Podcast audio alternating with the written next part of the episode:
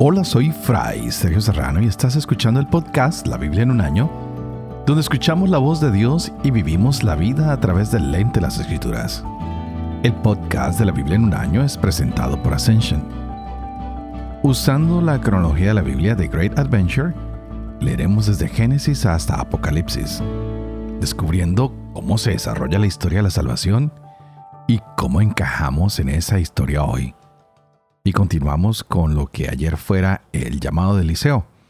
Parece que Dios ha venido preparando todas las circunstancias para llevarse a Elías. Y ayer veíamos a un Elías que estaba un poco preocupado. Parece que tiene como un problema psicológico porque lo están persiguiendo. Llamémoslo de esa manera con términos actuales, ¿no? Pero que es un hombre que siempre está a favor de Dios, que no se arrodilla ante nada ni ante nadie, solo ante Yahvé, y que lucha contra Baal. Así que tenemos que reconocer esto, como Elías públicamente se identifica con Yahvé y no quiere que nadie tenga algo distinto a la idea de que Yahvé es el Dios de Israel. Pero ahora parece que ya llega el tiempo de que haya alguien más que ayude en esta tarea. Y es así como llega la designación de Eliseo para que ocupe su lugar. Y este se convierte en, llamémoslo así, alumno de Elías tal vez. Empieza a entrenarse y a mirar cómo es esa misión profética. Vimos cómo ah, Israel es atacado por Siria. El reino, por supuesto, está dividido. Las diez tribus del norte es lo que llamamos Israel. La de al sur es Judá y el pueblo sigue pecando contra Dios. Así que sus enemigos los atacan. Dios que les da nuevas oportunidades de arrepentirse y de volverse a Él. Y Dios finalmente que libera a Israel del poderoso ejército de Siria, quien les superaba con número de soldados y con todo, pero quien está con Dios siempre tiene victoria. Así que los sirios son derrotados. Acab tiene una nueva experiencia y ven cómo los sirios son vencidos. Así que el profeta sirve para que el rey reciba la promesa que Dios hace de victoria. Con Dios, como lo dije antes, no hay nada imposible, aunque nuestros ojos vean lo contrario, Dios nos da la victoria. Qué bonito sería que obedeciéramos más al Señor y permitiéramos que Él haga su trabajo y nosotros solamente confiemos en Él. Pidámosle hoy al Señor que en estos capítulos que vamos a ver nos ayude a encontrar su misericordia y su gracia para con nosotros. Hoy estaremos leyendo Primero de Reyes capítulo 21, el segundo libro de Crónicas capítulo 21 y 22 y el Cantar de los Cantares capítulo 7. Este es el día 168. Empecemos. 1 Reyes, capítulo 21. Tras estos sucesos ocurrió que Nabot de Yisrael tenía una viña junto al palacio de Ahab, rey de Samaria. Ahab habló a Nabot diciendo, Dame tu viña para que pueda tener un huerto ajardinado, pues está pegado a mi casa. Yo te daré a cambio una viña mejor. O si te parece bien, te daré su precio en plata. Respondió Nabot a Ahab. Que Yahvé me libre de cederte la herencia de mis padres. Ahab se fue a su casa triste e irritado por la respuesta que le diera Nabot de Israel no te seré la heredad de mis padres. Se postró en su lecho, volvió la cara y no comió alimento alguno. Jezabel su mujer se le acercó y le dijo, ¿Qué pasa que estás entristecido y no comes alimento alguno? Él le respondió, Hablé con Nabot de Israel y le propuse, Dame tu viña por su valor en plata, o si lo prefieres te daré otra viña a cambio. Y me respondió, no te cederé mi viña. Isabel, su mujer, le replicó, ya es hora de que ejerzas el poder regio en Israel. Álzate, come, y se te alegrará el ánimo. Yo me encargo de darte la viña de Nabot de Israel. Escribió cartas en nombre de Ahab y las selló con su sello, y las envió a los ancianos y notables que vivían junto a Nabot. En las cartas escribió lo siguiente. Proclamen un ayuno y sienten a Nabot al frente de la asamblea. Sienten frente a él a dos hombres hijos del diablo que testifiquen contra él diciendo, Tú has maldecido a Dios y al rey. Entonces lo sacarán fuera y lo lapidarán hasta que muera. Los hombres de la ciudad, los ancianos y notables que vivían junto a Nabot en su ciudad, hicieron tal como Jezabel les ordenó, según lo escrito en las cartas que les había remitido. Proclamaron un ayuno y sentaron a Nabot al frente de la asamblea. Llegaron los dos hombres hijos del diablo. Se sentaron frente a él y testificaron contra él diciendo, Nabot ha maldecido a Dios y al rey. Lo sacaron fuera de la ciudad y lo lapidaron a pedradas hasta que murió enviaron a decir a Jezabel, Nabot ha sido lapidado y ha muerto. En cuanto Jezabel oyó que Nabot había sido lapidado y muerto, dijo a Ahab, Álzate y toma posesión de la viña de Nabot, el de Israel, que se negó a dártela por su valor en plata, pues Nabot ya no está vivo, ha muerto. Apenas oyó Ahab que Nabot había muerto, se levantó y bajó a la viña de Nabot, el de Israel, para tomar posesión de ella. La palabra de Yahvé llegó entonces a Elías Tesbita diciendo, Álzate, baja al encuentro a Ahab, rey de Israel, que está en Samaria. Se encuentra ahora en la viña de Nabot, a donde ha bajado para tomar posesión de ella. Le hablarás diciendo, Así habla Yahvé ¿Has asesinado y pretendes tomar posesión? Por esto así habla Yahvé. En el mismo lugar donde los perros han lamido la sangre de Nabot, lamerán los perros también tu propia sangre. Ahab dijo a Elías, Así que has dado conmigo, enemigo mío. Respondió, He dado contigo por haberte vendido haciendo el mal a los ojos de Yahvé, yo mismo voy a traer sobre ti el desastre. Barreré tu descendencia y exterminaré todo varón de Ahab, libre o esclavo en Israel. Dispondré de tu casa como de la de Jeroboam, hijo de Nebat, y de la de Basá, hijo de Ahías, por la irritación que me has producido y por haber hecho pecar a Israel. También contra Jezabel ha hablado Yahvé diciendo, Los perros devorarán a Jezabel en el campo de Israel. A los de Ahab que mueren en la ciudad, los devorarán los perros, y a los que mueran en el campo, los devorarán las aves del cielo. No hubo otro como Ahab que se vendiera para hacer el mal a los ojos de Yahvé. Instigado por su mujer Jezabel, actuó del modo más abominable, siguiendo a los ídolos, procediendo en todo como los amorreos, a los que Yahvé había expulsado frente a los israelitas.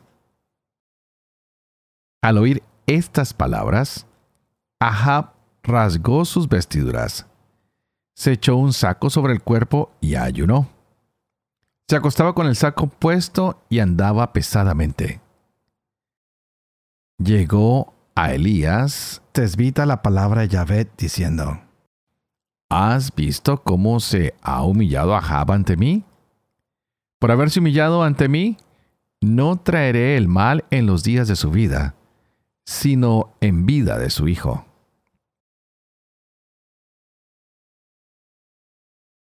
Dos Crónicas, capítulo 21. Josafat reposó con sus antepasados.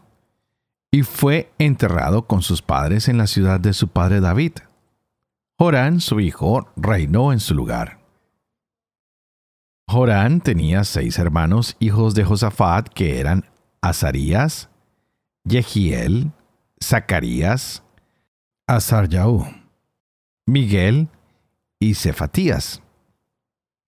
Todos estos eran hijos de Josafat, rey de Israel. Su padre les había hecho grandes donaciones de plata, oro y objetos preciosos y ciudades fuertes en Judá. Pero entregó el reino a Jorán, porque era el primogénito.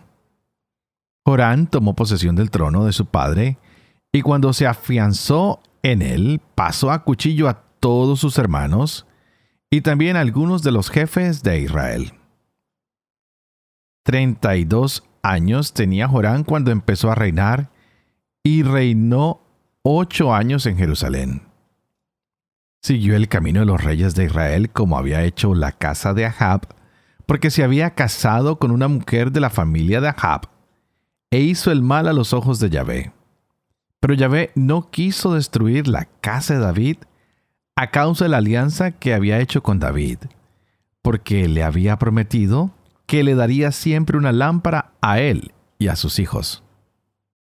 En su tiempo, Edom se rebeló contra el poder de Judá y se dieron un rey propio. Pasó Jorán con sus jefes y con todos sus carros. Se levantó por la noche y derrotó a los edomitas que lo estaban cercando a él y a todos los jefes de los carros. Así se independizó Edom del poder de Judá, como sucede hasta hoy. También en aquel tiempo se reveló Libná debajo su mano, porque había abandonado a Yahvé, el Dios de sus padres. Construyó asimismo lugares de culto en los montes de Judá, incitó a la prostitución de los habitantes de Jerusalén y empujó a ella a Judá le llegó un escrito del profeta Elías que decía, Así dice Yahvé, el Dios de tu padre David, porque no has seguido los caminos de tu padre Josafat, ni los caminos de Asa, rey de Judá, sino que has andado por los caminos de los reyes de Israel, y has prostituido a Judá y a los habitantes de Jerusalén, siguiendo las prostituciones de la casa de Jab y también porque has dado muerte a tus hermanos de la casa de tu padre que eran mejores que tú.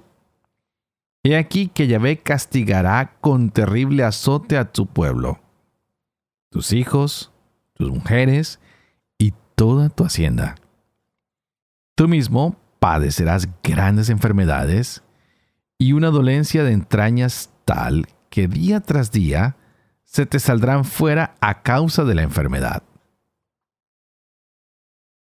Excitó Yahvé contra Jorán el espíritu de los filisteos y de los árabes, vecinos de los etíopes,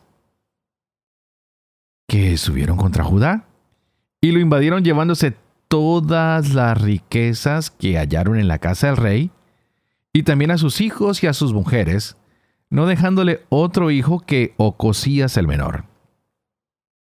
Después de todo esto, lo hirió Yahvé con una enfermedad incurable de vientre y al cabo de cierto tiempo, al fin del año segundo se le salieron las entrañas a causa de su enfermedad y murió en medio de terribles dolores. El pueblo no le encendió fuego como lo había encendido por su padre. Tenía 32 años cuando empezó a reinar y reinó en Jerusalén ocho años. Se fue sin que nadie lo llorara y lo sepultaron en la ciudad de David, pero no en los sepulcros de los reyes. Los habitantes de Jerusalén proclamaron rey en su lugar a su hijo menor Ocosías, porque una banda de árabes que había invadido el campamento había dado muerte a todos los mayores de suerte que llegó a ser rey Ocosías, hijo de Jorán, rey de Judá. Ocosías tenía 42 años cuando comenzó a reinar y reinó un año en Jerusalén. su madre se llamaba Atalía, hija de Onri. También él siguió los caminos de la casa de Ahab, pues su madre lo instigaba a hacer el mal. Hizo el mal a los ojos de Yahvé como los de la casa de Ahab, porque después de la muerte de su padre, fueron ellos sus consejeros para su perdición. También por consejo de ellos, fue con Jorán, hijo de Ahab, rey de Israel, para combatir a Hazael, rey de Aram, en Ramot de Galaad. Los arameos hirieron a Jorán, que se retiró a Israel para curarse de las heridas que había recibido en Ramá en la batalla contra Hazael, rey de Aram. Ocosías, hijo de Joram, rey de Judá, bajó a Israel para visitar a Jorán, hijo de Ahab, que se hallaba enfermo. Esta visita a Jorán vino de Dios para ruina de Ocosías, pues llegado allí, salió con Jorán contra Jehú, hijo de Nimsi, a quien Yahvé había ungido para exterminar la casa de Ahab. Mientras Jehú hacía justicia de la casa de Ahab, se encontró con los jefes de Judá y con los hijos de los hermanos de Ocosías, que se hallaban al servicio de Ocosías, y los mató. Buscó luego a Ocosías, al que prendieron en Samaria, donde se había escondido. Lo llevaron donde Que lo mató. Pero le dieron sepultura, pues decían, es hijo de Josafat, el que buscó a Yahvé con todo su corazón. No quedó de la casa de Ocosías nadie que fuese capaz de reinar. Cuando Talía, madre Ocosías, vio que su hijo había muerto, se dispuso a eliminar a toda la estirpe real de la casa de Judá. Pero Joseba, hija del rey, tomó a Joás, hijo de Ocosías, de entre los hijos del rey que estaban siendo asesinados, y lo escondió e instaló a él y a su nodriza en el dormitorio. Joseba, hija del rey Jorán, mujer del sacerdote Joadá y hermana de Ocosías, lo ocultó de la vista de Atalía, que no pudo matarlo. Seis años estuvo escondido con ellos en el templo de Yahvé, mientras Atalía reinaba en el país.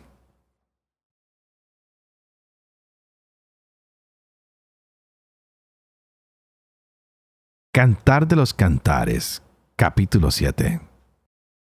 Vuelve, vuelve Sulamita, vuelve, vuelve que te miremos.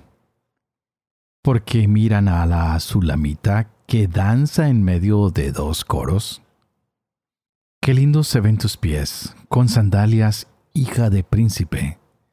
Tus caderas torneadas son collares, obra artesana de orfebre. Tu ombligo una copa redonda que rebosa vino aromado. Tu vientre montoncito de trigo, adornado de azucenas. Tus pechos igual que dos crías mellizas de gacela tu cuello como torre de marfil, tus ojos las piscinas de Hezbón, junto a la puerta de Bat Rabin, tu nariz como la torre del Líbano. Centinela que mira hacia Damasco, tu cabeza destaca como el Carmelo. Con su melena, igual que la púrpura, un rey en esas trenzas está preso. Qué bella eres, qué hermosura, amor mío, qué delicias. Tu talle es como palmera. Tus pechos son los racimos. Pienso subir a la palmera. Voy a cosechar sus dátiles. Serán tus pechos racimos de uvas, tu aliento aroma de manzanas, tu paladar vino generoso. Que va derecho hacia mi amado y moja los labios de los que dormitan. Yo soy para mi amado objeto de su deseo. Oh ven, amado mío, salgamos al campo, pasemos la noche en las aldeas, de mañana iremos a las viñas, a ver si la vid está en cierne, si se abren las yemas, si florecen los granados. Allí te entregaré el don de mis amores. La mandrágora exhala su fragancia. Nuestras puertas rebosan de frutos. Todos nuevos y añejos. Los guardo amado para ti.